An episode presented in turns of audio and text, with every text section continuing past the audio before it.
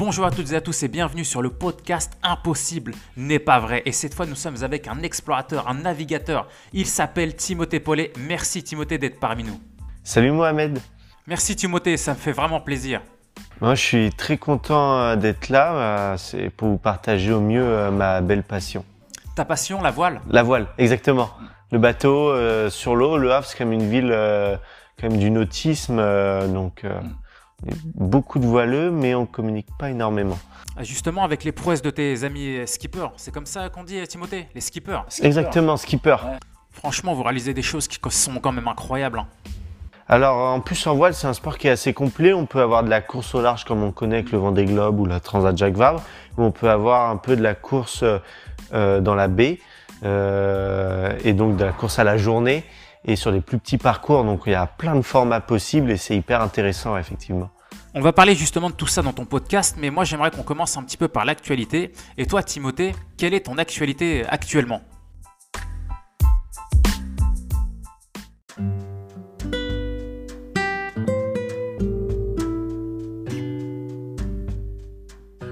Alors euh, là, en ce moment, euh, moi, je prépare le championnat du monde jeune et le championnat d'Europe jeune qui auront lieu en ju- juin et juillet 2022. Et euh, si on regarde la plus grande euh, échéance, c'est la Transat Jacques Vabre de 2023. Là, vraiment, tu as des belles euh, échéances qui arrivent. Ça va vraiment être très intéressant. Exactement. Alors, on- du coup, on a déjà eu le titre de champion d'Europe en 2021. Donc là, on va le remettre en jeu. Notre vrai objectif en 2022, c'est quand même d'être champion du monde, d'être sur les toits, sur le toit du monde. Et, euh, et donc là, pour ça, on s'entraîne beaucoup. On fait beaucoup de stages. On a réussi la première phase de qualification euh, qui a eu lieu à Cherbourg. Il y en a une deuxième qui aura lieu à Pornichet. C'est le lieu où il y aura le championnat du monde. Euh, cette deuxième phase, elle aura lieu en mai. Donc, euh, donc là, on est sur les starting blocks et on sera plus chaud que jamais pour représenter euh, le Havre au mondial. Ça va être top, Timothée. Et là, on est dans ce qu'on appelle le SNPH. Superbe endroit quand même. Exactement. Alors là, on est au SNPH. Le SNPH, c'est donc euh, mon club de voile. C'est également le club de voile de Charlie Dalin pour ceux qui connaissent. Et, euh, et donc, euh, moi, j'ai rejoint le SNPH en 2005-2006 quand j'avais bah, 5-6 ans pour euh, commencer euh, l'optimiste. Donc, euh, c'est vraiment le, mon club de, de naissance et le club aussi où était mon père. Et donc ça c'est vraiment top. Alors l'équipe a un peu changé, il y a eu des beaucoup de départs et beaucoup d'arrivées, mais en tout cas l'esprit du club reste le même et c'est hyper important pour un sportif et un sportif de haut niveau d'être accompagné comme ça sur autant d'années par son club et en tout cas c'est pas prêt de s'arrêter donc euh, c'est vraiment top. Donc, top club avec un bel esprit et de belles valeurs. Et euh, avant qu'on parle justement de Transat Jacques Vabre ou des choses extraordinaires, parle-nous des- de tes tout débuts vraiment dans la voile. Comment ça s'est passé pour toi? Alors moi j'ai commencé très très tôt parce que mon père du coup il faisait euh, beaucoup de bateaux et donc c'est lui qui m'a transmis sa passion et euh, et du coup euh, j'ai commencé directement après ma naissance avec lui euh, sur un bateau qu'il avait qui faisait à peu près euh, 8 mètres quoi. Et euh, donc moi je me rappellerai toujours de ma première traversée euh, qui est euh, celle où on est allé dans vers les îles euh, anglo-normandes. Et, euh, et ça, c'était vraiment top. Euh, je devais avoir 3-4 ans, quoi. Alors, je me rappelle pas, évidemment, mais en tout cas, moi, je me rappelle des photos que j'ai vues. Et c'était vraiment ma première expérience de course au large et de bateau. Et donc, après, moi, j'ai rejoint... Enfin, on m'a inscrit au SNPH en 2006. Et, et là, donc, j'ai commencé par l'optimiste.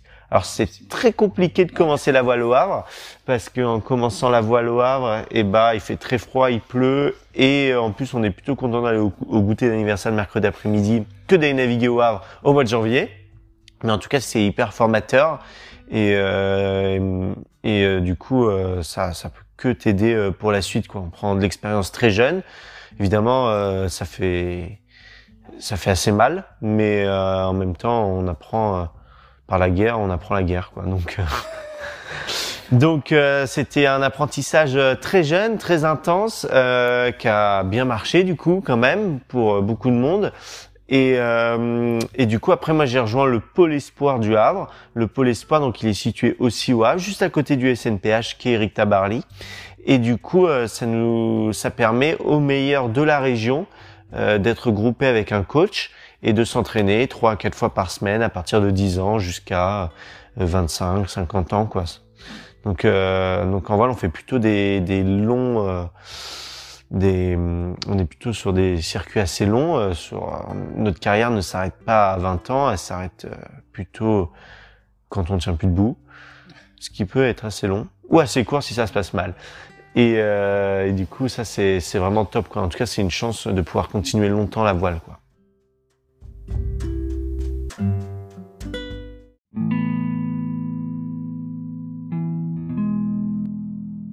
Si j'ai bien compris, Timothée, la voile, c'est vraiment l'école de la vie. C'est bien ça.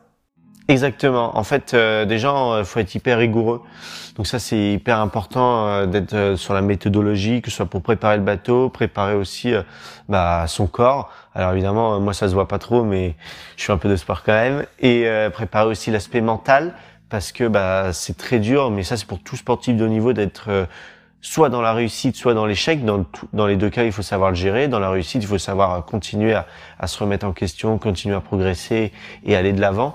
Et euh, dans l'échec, il faut euh, pas trop non plus remettre en question parce qu'il faut pas arrêter, il faut il faut se pousser, mais trouver aussi les bons objectifs de travail et savoir se dire les choses. Donc euh, donc ça c'est vraiment top. Et d'autant plus que moi je suis plutôt en en équipe, en équipage et du coup il y a vraiment tout ce travail d'équipe, de cohésion qui est hyper important. Et donc euh, et donc ça, euh, bah, c'est-à-dire qu'il faut réussir à communiquer avec les autres et en même temps que les autres communiquent bien envers soi-même. Donc euh, donc euh, c'est pas là où j'étais le plus fort quand j'étais jeune, mais j'ai un peu progressé, je pense, sur le sujet. Je suis pas encore au top. Et de toute façon, on peut toujours progresser dans plein de choses. Donc la rigueur. Et après, c'est euh, savoir débrancher le cerveau et de s'entraîner à fond quand il faut, quoi. Donc savoir euh, faire des sacrifices. Ça, c'est aussi euh, c'est un point commun pour euh, tous les sportifs de haut niveau, quoi. Savoir euh, bah, à un moment stopper euh, soit sa vie personnelle, stopper euh, bah, ça peut être un peu les cours scolaires, même si pas bien que je dise ça, bah, c'est la réalité. Des fois, il faut mettre une pause dans ses études. Ça peut être dans sa vie familiale aussi.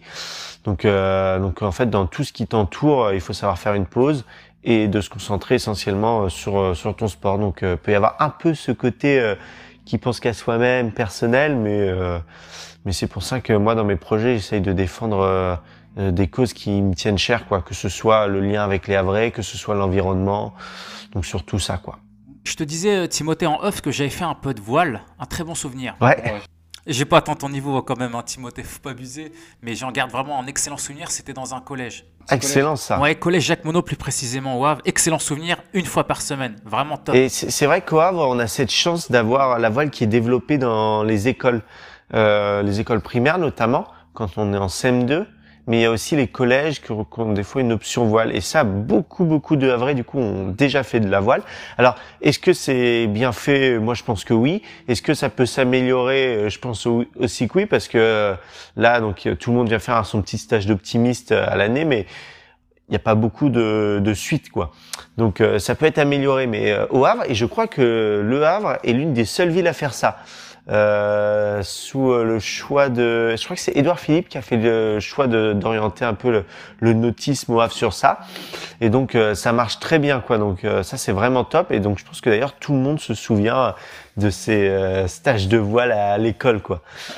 Plus ou moins bien d'ailleurs, hein. Ça peut plus ou moins marquer les esprits, mais mais généralement ça se passe bien, surtout qu'on a la chance soif d'avoir quand même des sacrés professionnels dans le nautisme, que ce soit par les clubs de voile ou même des indépendants. Donc euh, généralement ça se passe bien. En tout cas j'espère. Moi, ça se passait au Bain du commerce, top pour débuter. Ouais, complètement. Alors c'est vrai que ça se fait beaucoup au bassin du commerce. Moi c'est là où j'ai fait aussi un stage là-bas. Moi j'avais déjà, je faisais déjà de la voile depuis longtemps, mais mais on en fait beaucoup dans le bassin du commerce et à partir d'un moment on essaye d'aller en mer. Mais c'est quand même plus safe sur le bassin du commerce. C'est-à-dire que là, euh, si on va trop loin, on se tape le mur. Alors qu'au Havre, on finit en Angleterre, ce qui est paradoxalement hyper embêtant.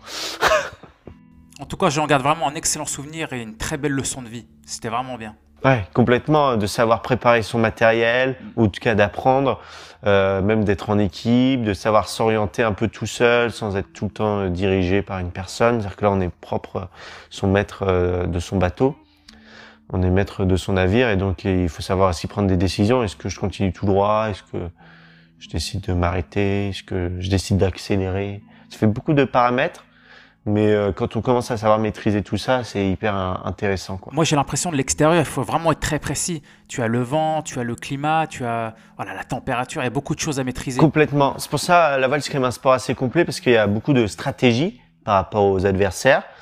Euh, il y a beaucoup de tactiques par rapport au vent. Le vent, parce que le vent, c'est c'est une variable qui bouge énormément.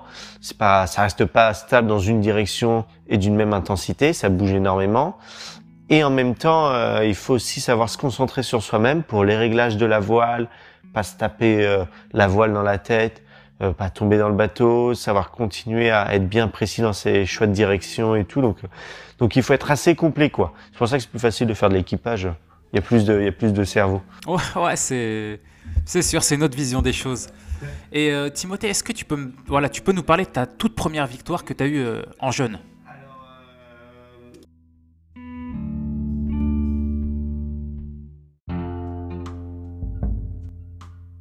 Alors, euh, moi, mon plus gros souvenir de victoire, euh, en tout cas de médaille, parce que je gagne pas, je termine deuxième. Je suis plutôt abonné aux places de deuxième.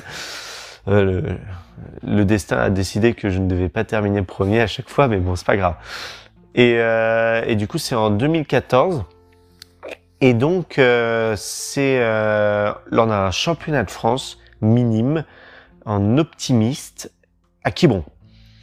Et, euh, et, donc ça vient conclure mes années d'optimiste. C'est un championnat où il y a beaucoup de niveaux, ça reste un championnat de France.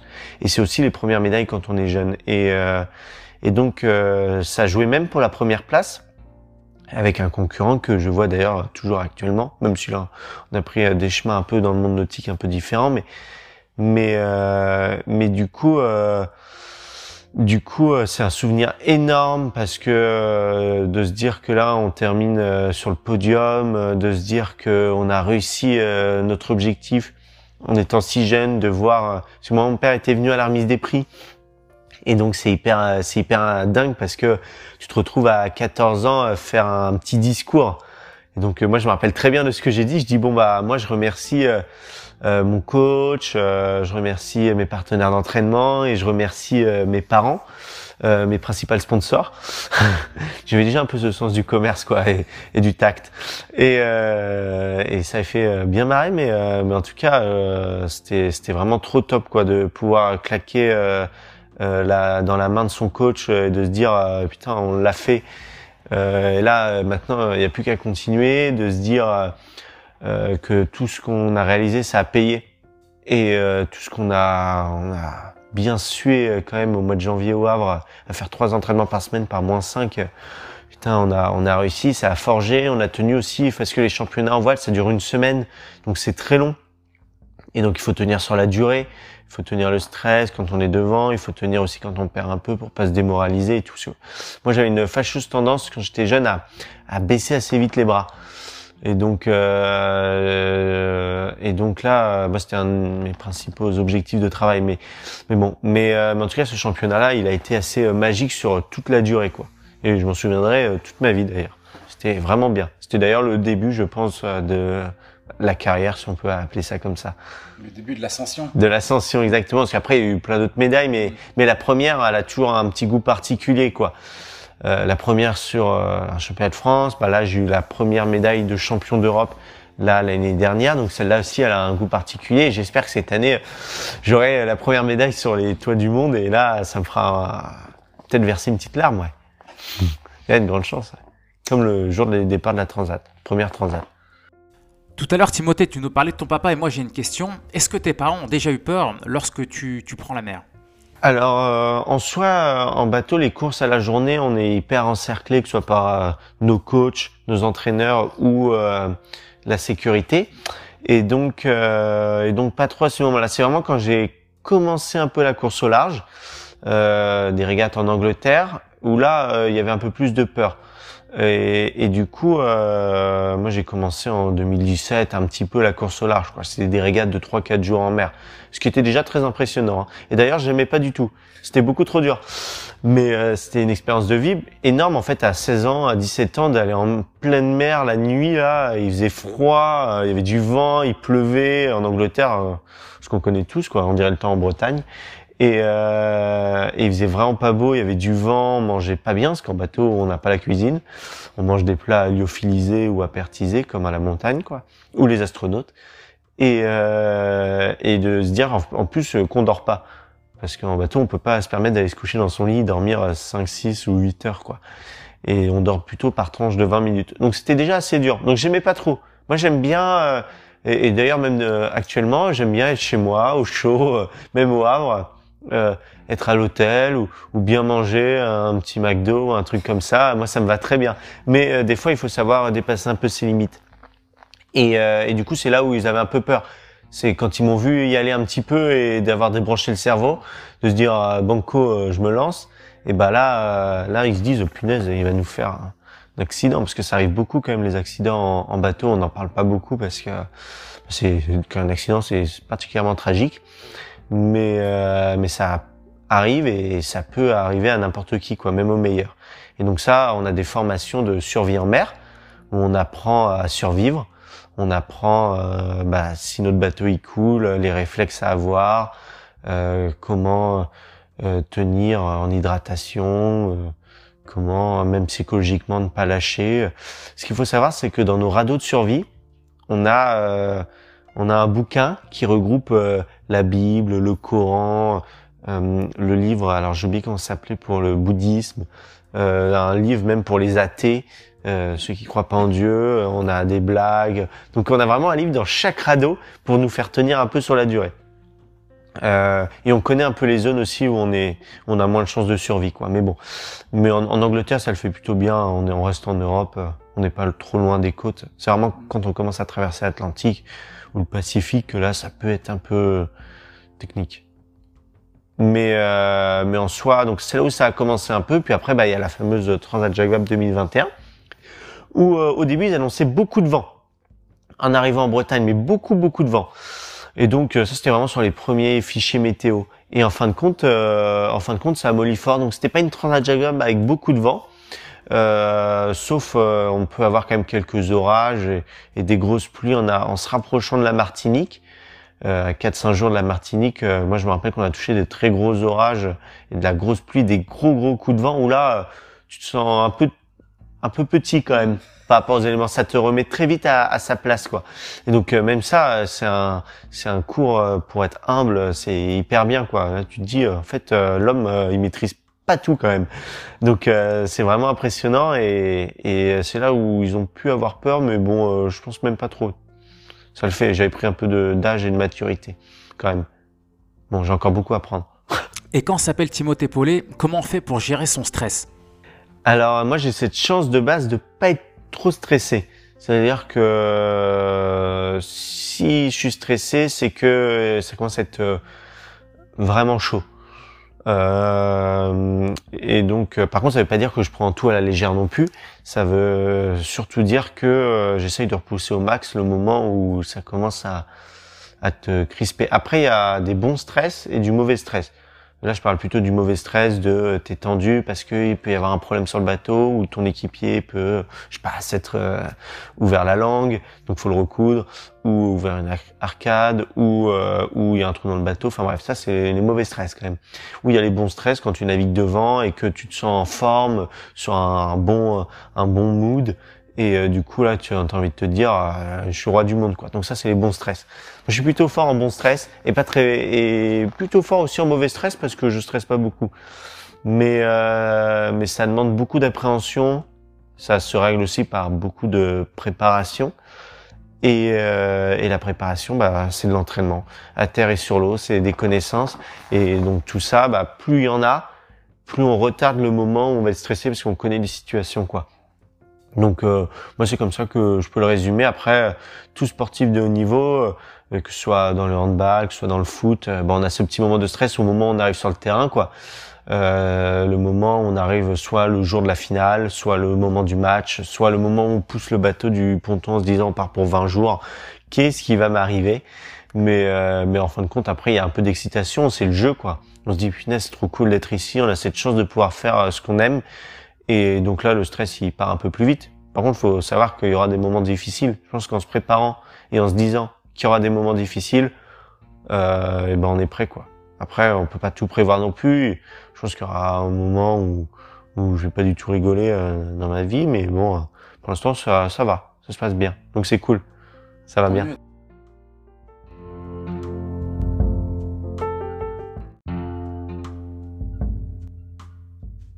Ah, tant mieux alors. Transat Jacques Vabre maintenant, Timothée, 21 ans, tu la réalises déjà. Franchement, je me dis à ta place, waouh, faut le faire quand même. Complètement. Alors euh, cette année, j'étais l'un des plus jeunes à faire la Transat Jacques Vabre, parce que j'avais plutôt 20 ans au moment où il y a eu le départ, mais euh, mais par contre, euh, je suis pas le plus jeune qui l'a fait de l'histoire, parce que on ouvre les inscriptions de la Transat à partir de 18 ans. Faut être majeur. Et le plus jeune a dû avoir 18 ans. Mais euh, mais en tout cas, 21 ans, c'est assez jeune. Et d'ailleurs, on voit que la jeunesse en voile arrive de plus en plus jeune euh, dans la course au large. Et donc ça, c'est hyper impressionnant et ça veut dire en même temps que euh, bah, les jeunes euh, sont tout aussi compétents que les plus âgés. Et donc, parce que voile, c'est plutôt un sport d'expérience et, et de temps du coup. Et, euh, et ça veut dire que quand même, tout euh, l'accès à la formation pour les sportifs de niveau en voile, organisé par la Fédération française de voile, marche euh, plutôt bien. Après, il faut pas griller les étapes. Il faut quand même faire marche par marche. Et donc ceux qui se jettent trop vite dans la course au large et qui s'y jettent mal, bah, je pense que c'est un peu de temps perdu quand même. C'est-à-dire euh, quand on, par exemple, il faut connaître ses capacités, ses points forts et ses points faibles, quoi. Quand on sait euh, qu'on a le niveau euh, en deuxième division et qu'on se force un peu trop tôt à aller jouer en première division, je pense que c'est se brûler un peu les ailes, quoi. Mais euh, mais c'est pas pour autant qu'il faut pas avoir de l'ambition et pas y aller mais il faut le faire bien intelligemment. Et là où je pense que c'est plutôt un point fort, c'est qu'il faut plutôt réussir à bien s'entourer. Parce qu'en fin de compte, euh, moi tout seul, Timothée Paulet, je réalise pas beaucoup de choses. Mais par contre, euh, tous les gens qui m'aident autour de moi, que ce soit bah, ma famille, euh, mon coach, euh, mes amis, euh, mon club, euh, mes partenaires, et bah c'est en fin de compte toute cette équipe qui fait que bah, j'ai pu faire un transat Jacques que j'ai pu avoir des résultats avant et que j'espère en avoir euh, pour la suite quoi. Et donc c'est vraiment important d'être bien entouré, d'avoir un travail d'équipe, d'être avec des gens qui en a très confiance et de pouvoir fermer les yeux. Et donc euh, et donc ça euh, moi je tiens énormément à ça ce travail d'équipe quoi. Ça c'est vraiment euh, quelque chose sur lequel euh, y a un truc sur lequel je peux insister, c'est sur ça quoi. Sur euh, et même euh, et du coup euh, à à revers, euh, il faut absolument partager ce qu'on fait. C'est-à-dire qu'il y a beaucoup de gens qui t'aident, beaucoup de gens qui investissent du temps et, de l'énergie euh, pour toi, parce que bah, pour diverses raisons. Et du coup, euh, c'est hyper important euh, euh, de partager avec eux, de leur partager les moments difficiles, mais aussi les moments où on est en facilité évidemment, mais de aussi leur montrer les moments où c'est difficile pour qu'on soit le plus transparent possible. C'est hyper important d'être transparent, je pense surtout aujourd'hui avec les réseaux sociaux, et donc euh, de partager euh, tous les moments. Et de que ce soit des moments sur l'eau où bah là par exemple nous sur la transat à un moment on a manqué d'eau et de nourriture. Et donc là c'est pas le moment très fun quoi. C'est à dire qu'on dort pas beaucoup euh, ça fait déjà 15 jours qu'on est parti et on n'a plus assez d'eau et de nourriture pour finir la course. Donc il va falloir moins manger moins boire. Et il fait approximativement 40 degrés. Et, euh, et donc là euh, c'est un peu dur quoi. Il faut commencer à recalculer la nourriture qu'on mange et tout pour tenir quoi donc, euh, pour la petite anecdote, on a fini le dernier plein de nourriture et la dernière bouteille d'eau 24 heures avant l'arrivée. Donc, fallait pas qu'on s'arrête. Et, euh, et du coup, euh, du coup, voilà, faut partager absolument tous ces moments-là. Et plus on partage, plus euh, ça peut intéresser les gens. Et plus ça intéresse les gens, euh, bah, plus peut-être qu'ils se reconnaîtront dans le projet, ils ont envie d'aider. Et en même temps, euh, bah, bah, du coup, le projet prend forme, quoi. Donc, c'est hyper important pour moi de créer un lien. C'était beau. Hein Ah, c'est ce que tu as dit. ah mais je tiens beaucoup à, à tout ça. C'est hyper important euh, vraiment de, de de pas se fixer de limites quoi. Et euh, et du coup de et c'est là où moi c'est un, un autre point qui est hyper important, c'est le respect. Que ce soit le respect envers ses adversaires euh, ou le respect envers bah, ses collègues, les personnes qui travaillent avec soi, avec euh, avec soi, avec toi. Et du coup euh, c'est hyper important quoi. Et le respect, euh, je pense que pour euh, toute personne et pas que dans le sport. Évidemment, les sportifs, euh, on dit qu'on est assez respectueux et tout. euh, En suivant les sports, ça peut changer un peu. Mais globalement, c'est hyper important d'être d'être respectueux envers les gens. Et, ça va dans tous les domaines en fait. Dans le monde scolaire, où peut-être qu'actuellement il y a un petit manque de respect, mais en même temps les gens sont assez jeunes, à 10 ans, on connaît pas encore tout ça, mais ça s'apprend. Mais dans le monde professionnel, on a beau avoir une hiérarchie, je pense que c'est important quand même, euh, évidemment c'est important de respecter son boss, mais le boss c'est important de respecter ses salariés. Donc dans tous les domaines, c'est important euh, d'être respectueux euh, envers la personne, quoi. Et donc ça, ça va avec euh, le partage et avec euh, euh, savoir aussi euh, fédérer autour d'un- projet, quoi. Et, d'un seul coup, d'ailleurs, on arrive sur un autre mode de travail un peu plus fun, quoi. C'est-à-dire que là, on bosse, euh, où on travaille, d'ailleurs, on peut chacun a sa définition du travail, mais moi ma définition du travail n'est pas du tout euh, péjorative ou négative. Moi j'adore travailler parce qu'en fin de compte je le fais euh, à ma façon, euh, dans le respect et avec des gens qui m'aident énormément. Surtout quand je sais que j'ai des, enfin tout le monde a des limites, mais moi je connais mes limites. En tout cas j'essaye de les connaître. Et du coup, connaître ses limites, c'est hyper important pour savoir s'entourer aussi de personnes qui ont des compétences que nous, on n'a pas. C'est-à-dire qu'on peut pas tout réussir dans la vie, et on peut pas tout faire. Et donc, si on veut faire beaucoup de choses, il faut savoir le faire avec beaucoup de monde. Et donc, ça, c'est aussi important, quoi. Et au Havre, je pense qu'on a plutôt cette force euh, d'avoir des personnes euh, qui sont très compétentes dans plein de domaines. Et du coup, bah là, on peut travailler avec beaucoup de personnes, quoi. Et donc, ça, c'est vraiment top. Moi, je suis vraiment totalement d'accord avec toi. Il y a un réel potentiel dans notre secteur, ça c'est sûr.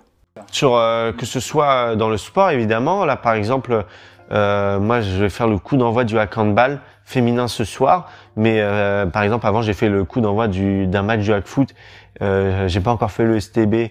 euh, avec grand plaisir, mais mais en tout cas, euh, tu vois, il y a quand même une cohésion dans le sport havrais, dans le monde entreprise euh, au Havre. euh, moi, je commence à, à maîtriser un peu en tout cas essayer de connaître un peu. Et euh, du coup il y a quand même beaucoup de compétences. Évidemment il y a des compétences industrielles parce que au Havre on est une ville très industrielle mais on a des compétences énormément dans la technologie qui sont pas forcément encore très connues par les Havrais les Havrais et Havrais mais euh, mais par contre euh, on a des compétences dans le digital trop top quoi. On fait des trucs énormes et, euh, et donc euh, d'ailleurs ça se voit même la ville du Havre essaye de se moderniser avec euh, les aménagements du territoire là qu'ils font euh, avec l'entrée de la ville, le tramway, la façon de communiquer.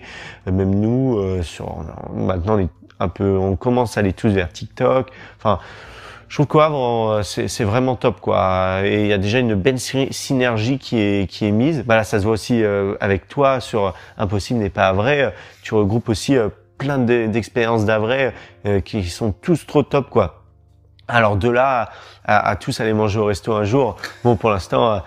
Euh, il fait pas beau, mais euh, mais avec euh, grand plaisir. Et donc moi, c'est aussi sur ça que j'ai envie de lancer un peu mes, mes nouveaux, mes futurs projets sportifs. C'est c'est surtout ça aussi, euh, euh, créer le lien avec euh, les Havrais et Havrais et savoir se regrouper et discuter, mais pas que du bateau. Tu vas discuter de la vie de tous les jours, quoi. Donc ça, c'est c'est trop c'est trop top aussi. Moi, j'aime beaucoup ça. J'aime beaucoup discuter. J'aime beaucoup parler. On peut toujours apprendre, surtout les uns des autres. Complètement, c'est ça. Et d'ailleurs, c'est il y a beaucoup de personnes qui pratiquent pas le sport, mais euh, qui font beaucoup d'autres choses, que ce soit des arts euh, ou des expériences professionnelles euh, ou même des expériences personnelles et intimes, et qui peuvent faire des parallèles avec euh, ce que nous on connaît en sport. Et du coup, ça, c'est quand même euh, pas mal aussi, quoi. C'est-à-dire que euh, je pense qu'il faut savoir aussi. prendre un peu de, de tous les aspects pour construire sa propre vision des choses. Quoi. Faut pas avoir juste une vision cartésienne du sport. euh, on s'entraîne quatre fois par jour, on mange des pâtes et des œufs et euh, on boit de l'eau. Quoi. C'est, il y a une part de vérité, mais euh, je pense qu'il faut être un peu plus souple dans la vie, un peu plus détendu. Quoi. Sur beaucoup de choses. Quoi. Après, après, y a, moi c'est parce qu'en voile, manger des pâtes et des œufs, c'est pas pas ça qui va faire la différence. Mais je comprends que dans l'athlétisme, ça fasse la différence, mais bon. Après, c'est toujours bien de manger un petit burger quand même, ou des sushis.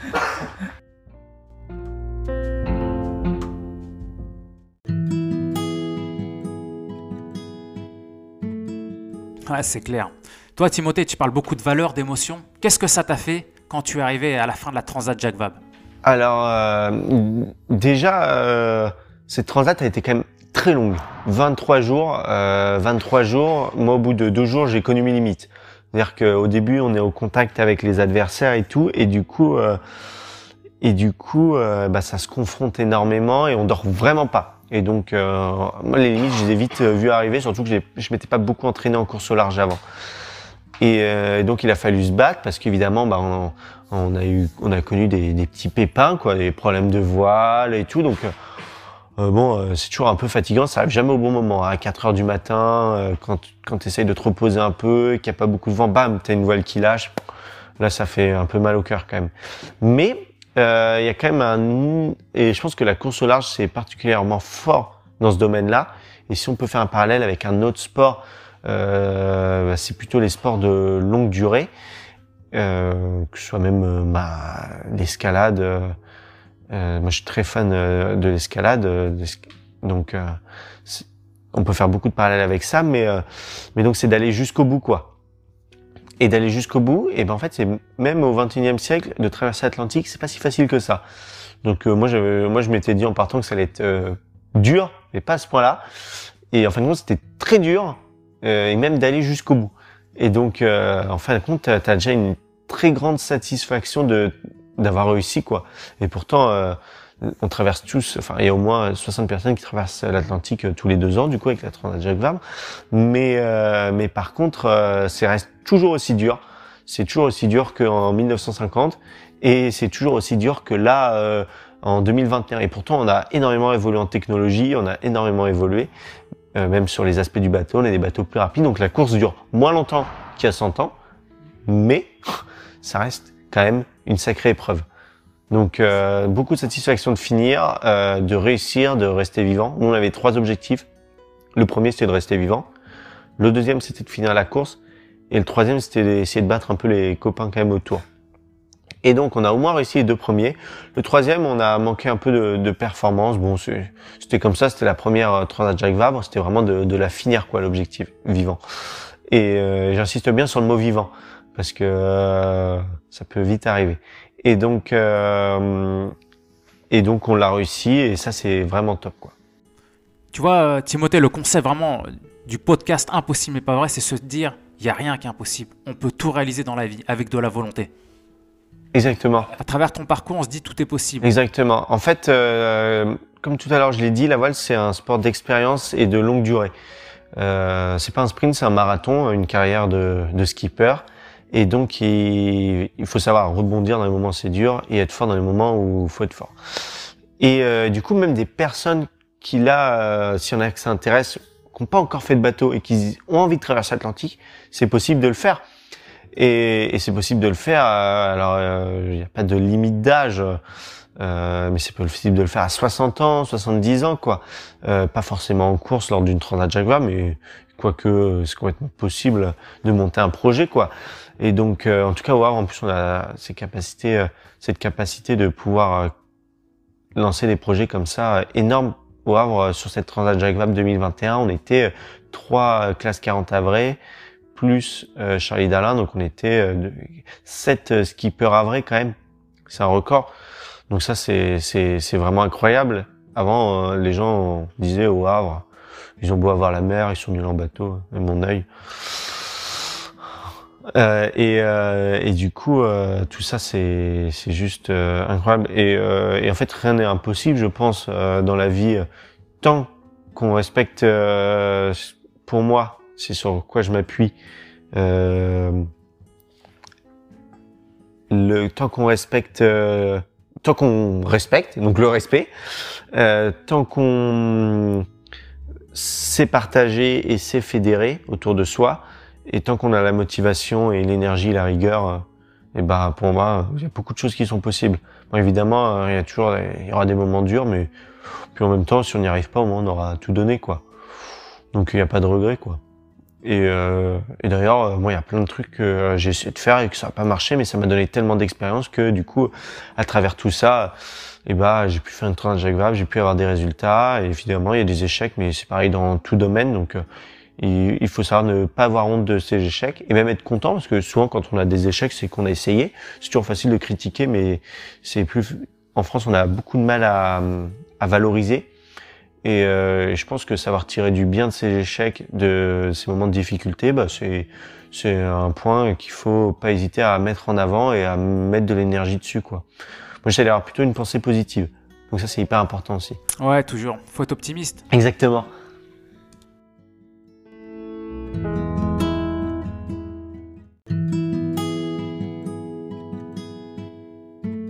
Et comment tu fais par rapport à tes études Alors, euh, Parce que tu es super jeune. en France, on a cette chance d'avoir le statut de sportif de haut niveau euh, qui est plutôt bien reconnu.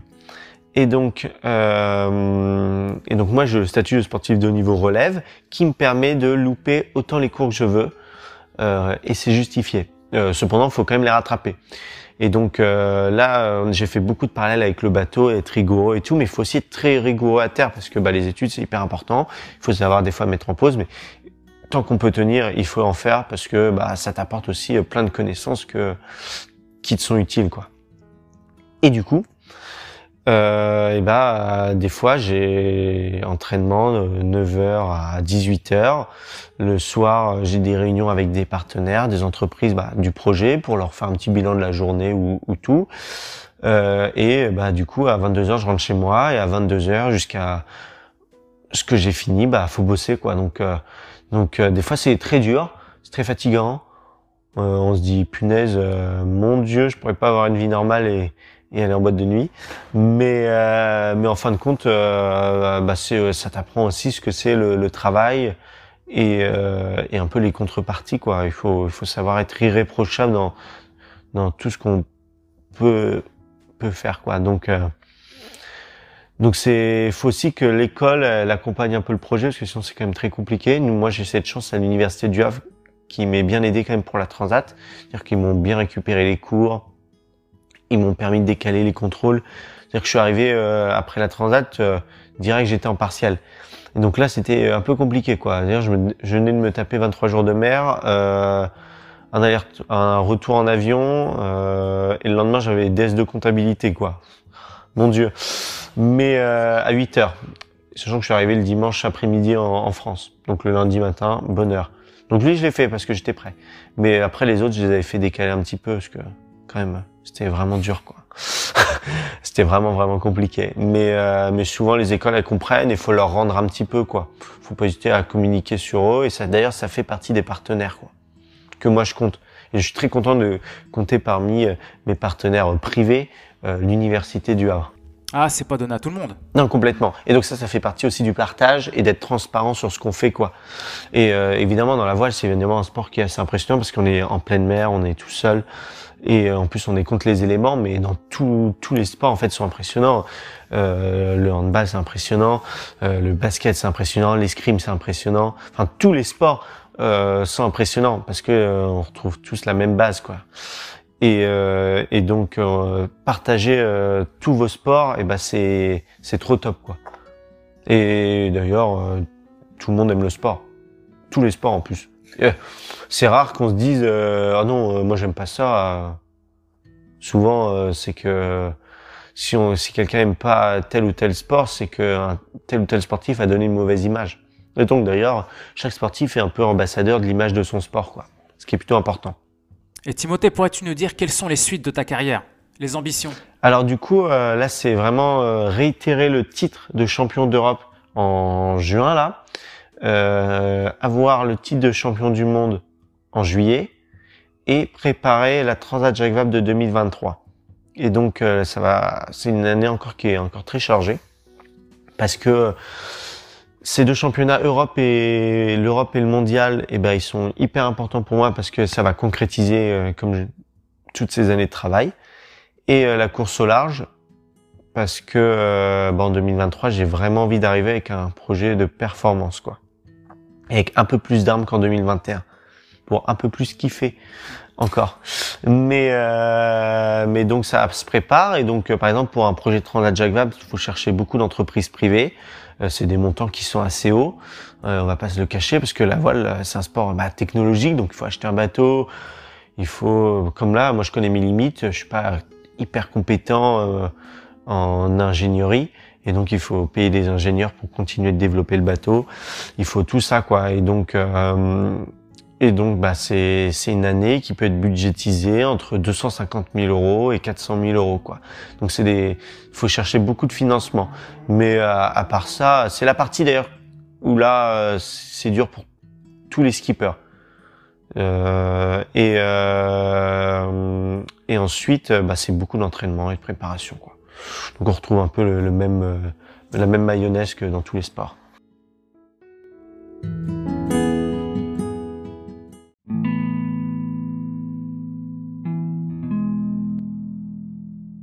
Et tu me disais, Timothée, que cette fois, ou peut-être dans l'avenir, tu voudrais partir faire le grand large, mais cette fois tout seul.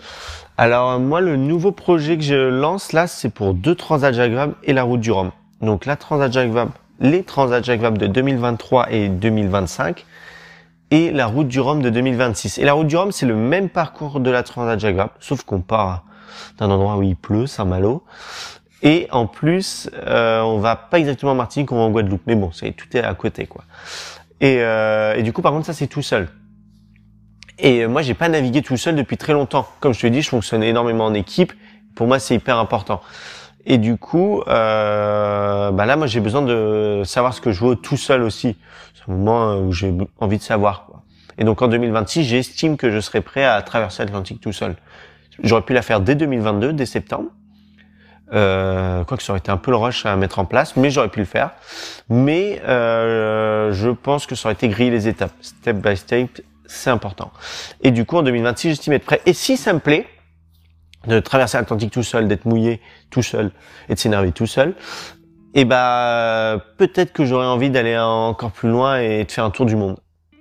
Mais euh, faut pas griller les étapes. Après en 2026, j'aurai 25-26 ans, c'est le bon âge pour se lancer sur du plus gros bateau comme Charlie quoi. Mais bon, faut être ambitieux, c'est important, mais être raisonnable aussi quoi. Parce que là c'est des budgets à plusieurs millions d'euros quoi.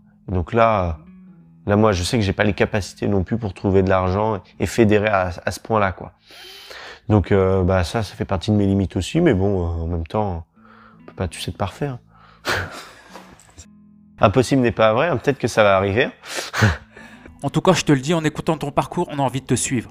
Bah ouais, alors là, euh, vous pouvez me suivre soit sur Instagram, euh, Facebook, LinkedIn et TikTok et Twitter.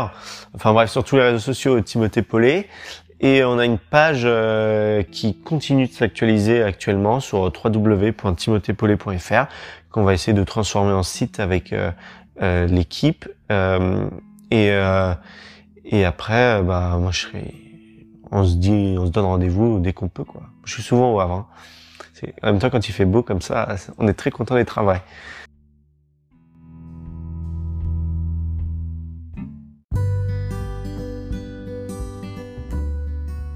Excellent, euh, Timothée. Donc là, on arrive euh, à la fin du podcast. Eh ben, merci beaucoup à toi. Euh, c'est beaucoup de plaisir de partager avec tout le monde cette petite partie d'expérience. Et, puis, au grand plaisir. J'ai quand même la question. Ah ouais Oui, la spéciale impossible n'est pas vrai. Qui souhaites-tu que j'interviewe lors du prochain podcast? Ah On va changer un peu de la voile. Là, tu as déjà interviewé le foot. C'est large, hein. ça peut être vraiment dans tout domaine, ça peut être dans la politique, peu importe. Hmm. C'est vrai que euh, là, il y a beaucoup de sportifs. Euh... Des parcours de vie inspirants. Après, euh, la, la, politique, ouais, évidemment, on a euh, Monsieur Edouard Philippe, mais mais bon, je sais pas s'il va être disponible là, mais un, un, un vrai, parce que Monsieur Edouard Philippe n'est pas né au Havre. Ce n'est pas forcément au Havre. Ah ouais. Où tu veux dans le monde. Dans le monde On ira à sa rencontre. Ah, et eh ben moi j'aimerais bien que tu interviewes. Maintenant elle est sur TikTok. C'est Camille la danseuse. Je te souhaite bonne chance, hein. tu la connais? On a entendu parler. Et donc elle est à Vraise, bah, euh, pas personnellement. Elle est à Vraise, elle danse très très bien. Euh, je trouve qu'elle a une très bonne philosophie de vie. Et euh, donc elle n'est pas tout le temps noire évidemment. Et, euh, et donc euh, elle est bah, euh, incroyable dans ses TikTok, dans tout ce qu'elle fait. Et d'ailleurs, euh, j'aimerais bien la rencontrer un jour. Euh, si tu vois cette vidéo-là, au grand plaisir. Euh, mais euh, mais donc ouais, je te mets au défi euh, de la rencontrer. Après c'est pas facile parce que tu sais les TikTokers, bah, ils ont des agents et tout. Mm. C'est toujours compliqué, mais mais bon, faut faut tenter. Hein, c'est une, je pense une, ce serait une bonne expérience. Je crois qu'elle est plutôt au niveau de Paris là en ce moment. C'est noté. Impossible mais pas vrai. Exactement. Merci beaucoup et puis bah au plaisir. À bientôt. Grave.